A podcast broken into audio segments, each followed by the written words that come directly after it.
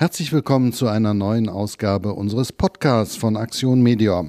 Heute haben wir ein Schwerpunktthema für Sie vorbereitet. Es geht um die heimtückische Krankheit Malaria.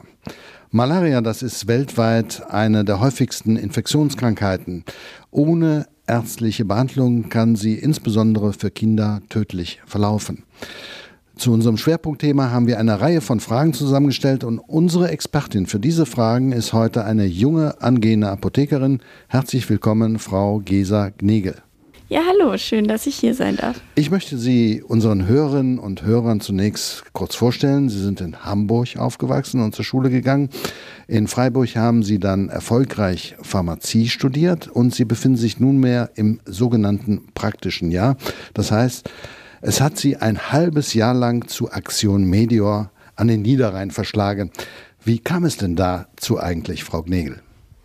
Ja, in meinem Studium habe ich auch ein halbes Jahr lang in Zentralamerika, in Costa Rica studiert und ähm, bin dort mit dem Gesundheitssystem und der Gesundheitslage vor Ort konfrontiert gewesen. Und ich war doch sehr überrascht. Also im Vergleich zu anderen Ländern in Zentralamerika ist Costa Rica wirklich toll, was die Gesundheit angeht. Im Vergleich zu Europa ist es natürlich nicht ganz so prima. Und daraus hat sich bei mir der Wunsch entwickelt, äh, mein Wissen über Gesundheit ein bisschen weiter in die Welt zu bringen. Und das hat mich dann zum Deutschen Medikamentenhilfswerk gebracht. Jo, jetzt haben wir das auch geklärt, wie Sie zur Aktion Media gekommen sind. Und jetzt die Fragen zur Malaria. Malaria ist eine sehr heimtückische Infektionskrankheit. Wo ist sie eigentlich zu Hause und wie viele Menschen sind davon betroffen? Ja, fangen wir hinten an. Ähm, Malaria ist wirklich eine der Erkrankungen mit den allermeisten Patientenzahlen weltweit. Die WHO geht von 216 Millionen Patienten im Jahr aus und davon versterben rund 445.000. Ja, wo kommt Malaria vor? Ähm, Malaria tritt vor allem in, in Nähe des Äquators auf. 91 Länder weltweit sind als Risikogebiet gekennzeichnet. Ähm, die allermeisten Fälle, nämlich 80 Prozent, haben wir in Subsahara-Afrika, aber auch in äh, Südamerika und auch in China, Indien und den benachbarten Ländern haben wir einige Malariafälle zu verzeichnen. Wie wird eigentlich diese Infektionskrankheit Malaria übertragen und welche Formen gibt es da? Malaria wird nicht von einem Bakterium und auch nicht von einem Virus ausgelöst, sondern von einem Plasmodium. Plasmodium ähm, ist ein Tier, allerdings besteht es nur aus einer einzigen Zelle, also ein sehr, sehr kleines Tier. Die Übertragung ähm, erfolgt über eine Mücke, die sogenannte Anopheles-Mücke. Und in den Sekretdrüsen dieser Mücke kann sich äh, das Plasmodium vermehren und dann von Mensch zu Mensch übertragen werden. Mm, es gibt verschiedene Verlaufsformen der Malaria. Einmal die Malaria tertiana, quartana und tropica, ähm, die verschieden intensiv verlaufen. Ja, ähm, der verschiedene Erla Verlauf und die verschiedenen Erkrankungsformen sind dadurch ausgelöst, dass es ähnlich wie beim Hund nicht nur einen Hund gibt, sondern verschiedene Rassen. Das ist auch bei dem Plasmodium der Fall. Da gibt es Plasmodium vivax und ovale und Malaria, die sind eher harmlos.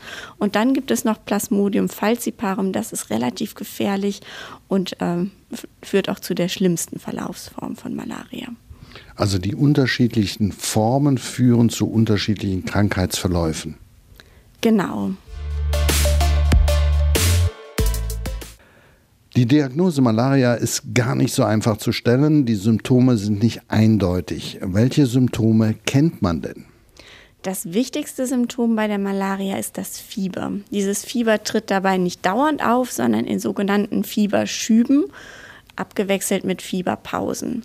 Die Schübe kommen dadurch zustande, dass sich die Plasmodien in den roten Blutkörperchen des Menschen vermehren und ähm, diese Blutkörperchen dann dadurch zerstört werden und aufplatzen. Und immer wenn es zu so einem Platzen der Blutkörperchen kommt, dann bekommt der Patient Fieberschübe. Ja, weitere Symptome sind Kopf- und Gliederschmerzen, häufig auch Übelkeit und vielleicht auch Erbrechen.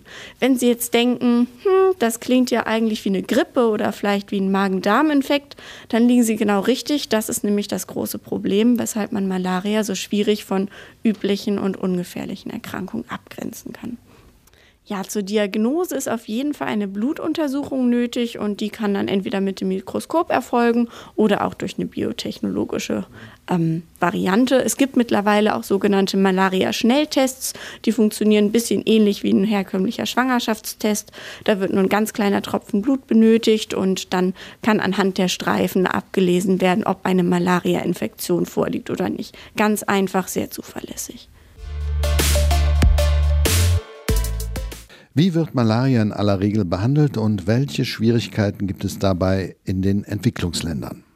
Malaria sollte auf jeden Fall medikamentös behandelt werden. Der Goldstandard ist dabei die sogenannte Artemisinin-basierte Kombinationstherapie. Man verwendet also eine Kombination aus zwei verschiedenen Wirkstoffen. Die Therapie sollte so früh wie möglich beginnen und wird dann über drei Tage fortgeführt und äh, kann in der Regel auch mit Tabletten erfolgen. Man verwendet zwei oder sogar drei Wirkstoffe aus zwei verschiedenen Gründen. Erstens sind viele Erreger weltweit schon resistent geworden und wenn man zwei Wirkstoffe gleichzeitig gibt, dann ist die Wahrscheinlichkeit höher, den Erreger trotzdem zu erwischen. Außerdem wirken diese beiden Wirkstoffe in der Regel unterschiedlich schnell und unterschiedlich gut auf die verschiedenen Formen der Malaria dann schlägt man sozusagen gleich mehrere Fliegen mit einer Klappe. Ein bisschen muss man aufpassen bei Schwangeren. Die bekommen andere Wirkstoffe, weil bei der üblichen Malariatherapie ähm, die Sicherheit noch nicht endgültig geklärt ist. Hm, Probleme sind zum einen die Diagnosestellung. Das kennt man sicher von zu Hause. Wenn das Kind fiebert, gibt man erstmal ein Fiebermedikament und dann ist es für den Arzt sehr viel schwerer festzustellen, welche Erkrankung überhaupt vorliegt, da ja das Leitsymptom dann fehlt. Ähm, außerdem problematisch ist natürlich die Resistenzlage. Und gerade in der dritten Welt haben wir auch mit der Problematik des Zugangs zu kämpfen. Können die Patienten in kurzer Zeit eine Gesundheitsstation aufsuchen und gibt es dort die richtigen Medikamente? Wie sieht eigentlich die Malaria-Prophylaxe aus? Wie kann man eine Ansteckung verhindern? Prophylaxe ist natürlich immer besser als die Therapie. Ähm, wir müssen hierbei unterscheiden ähm, für die Prophylaxe von Menschen, die immer in den Risikogebieten leben und von Reisenden.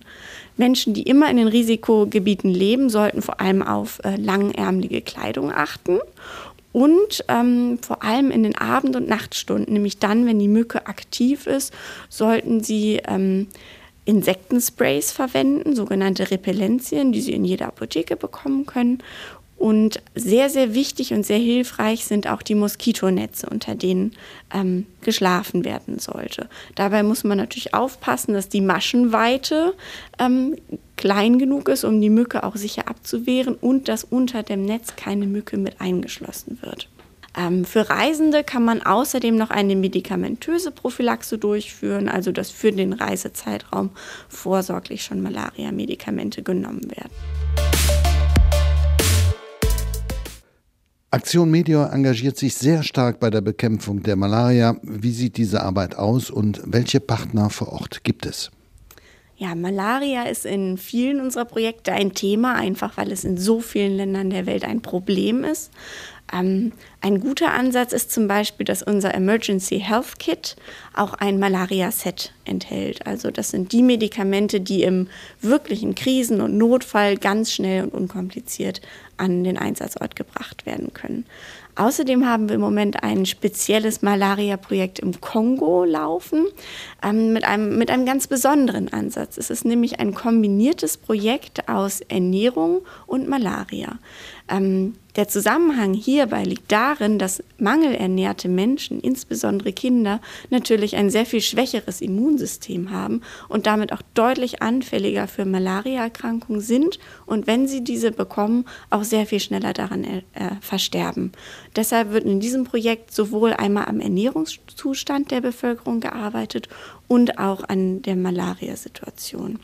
Was dabei gemacht wird, ist einmal, dass ähm, Patienten im Kongo gratis äh, behandelt werden können. Das ist wichtig, ähm, da im Kongo im Gegensatz zu anderen afrikanischen Staaten die Malariatherapie noch nicht vom öffentlichen Gesundheitssystem bezahlt wird. Die Patienten müssen die Kosten selber tragen und das ist für viele Menschen, vor allem in ländlichen Regionen, ein großes Problem.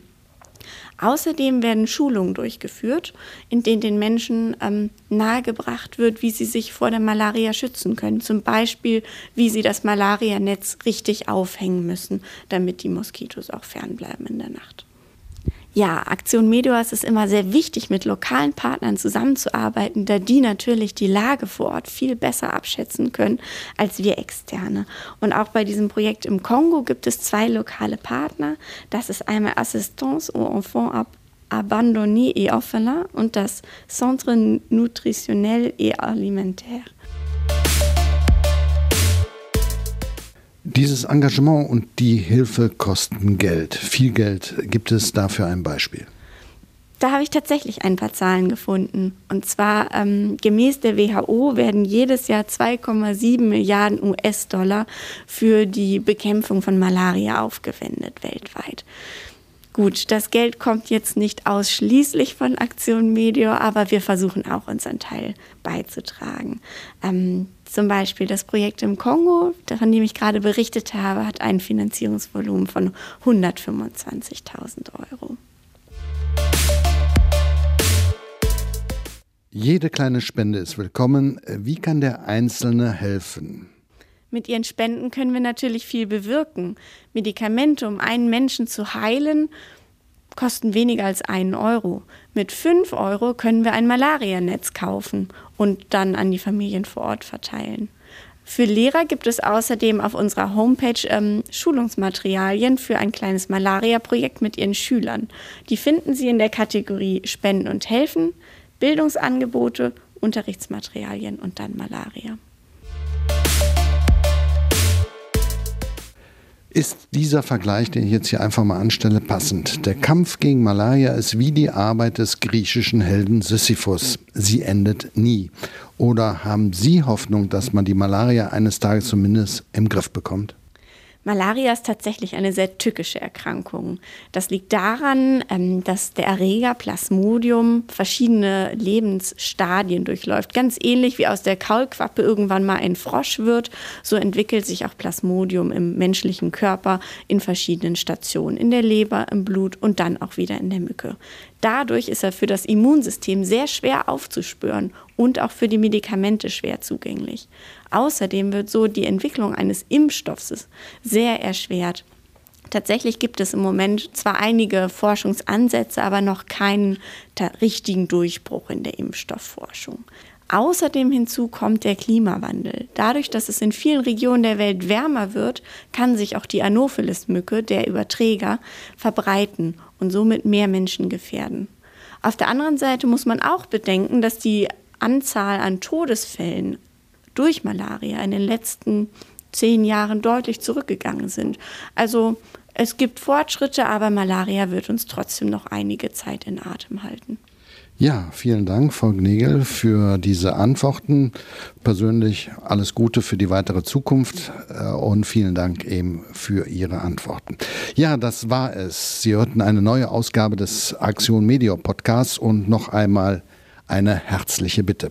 Jeder Euro ist eine Hilfe, also nicht vergessen, wir benötigen Ihre Spende. Am besten gleich auf die Webseite medior.de gehen.